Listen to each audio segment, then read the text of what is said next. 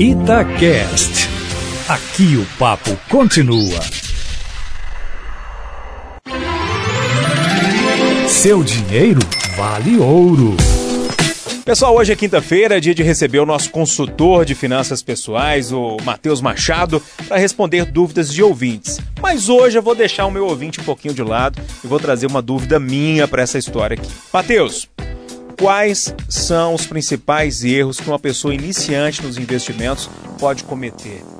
Tem um beabá aí que a gente precisa seguir? Bom dia para você. Bom dia, Júnior. Bom dia, ouvintes. Ótima pergunta, até porque investimentos hoje gera muita curiosidade e medo nas pessoas, né?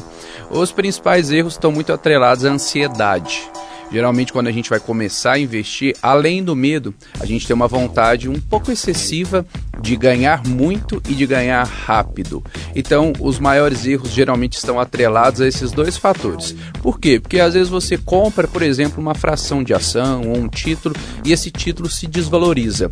O que, que acontece? Pelo medo e pela ansiedade, você acaba vendendo aquele título e perdendo dinheiro. O segundo ponto é realmente a falta de conhecimento. Você não estuda, você não pesquisa sobre o mercado e às vezes acaba comprando uma ação, por exemplo, em alta.